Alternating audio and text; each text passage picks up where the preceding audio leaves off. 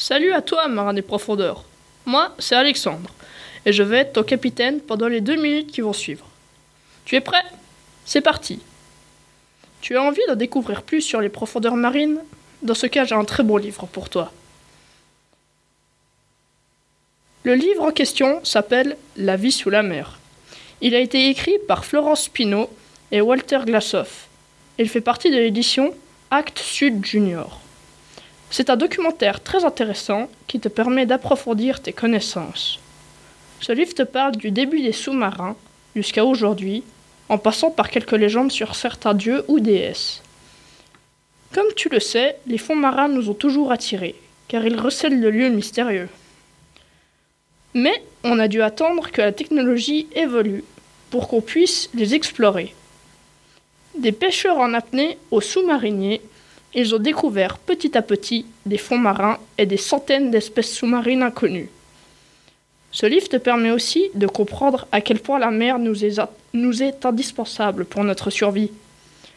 Il va aussi t'expliquer comment les premiers scaphandres ont vu le jour et leur évolution au fil des siècles. Ce livre te permet également de voir les futurs projets, comme le tourisme sous la surface, auquel des businessmen ont pensé. Aujourd'hui, on peut visiter des épaves en sous-marin. Il y a aussi certains hôtels de luxe qui proposent des chambres dont les fenêtres donnent sur la grande barrière de corail. Mais il y a aussi une société américaine qui prépare une visite du Titanic à 3800 mètres de fond. L'entreprise dispose d'un mini sous-marin 5 places. Son programme annonce une plongée de 90 minutes avant un circuit de 3 heures dans la célèbre épave. Mais tout ça, ça coûte très très cher. 90 000 francs le billet. Personnellement, j'ai adoré ce livre. Il m'a permis d'apprendre beaucoup de choses en très peu de temps. J'ai aussi bien aimé le fait qu'il y ait une légende en lien avec chaque explication que tu lis. Et voilà, la visite est terminée, matelot.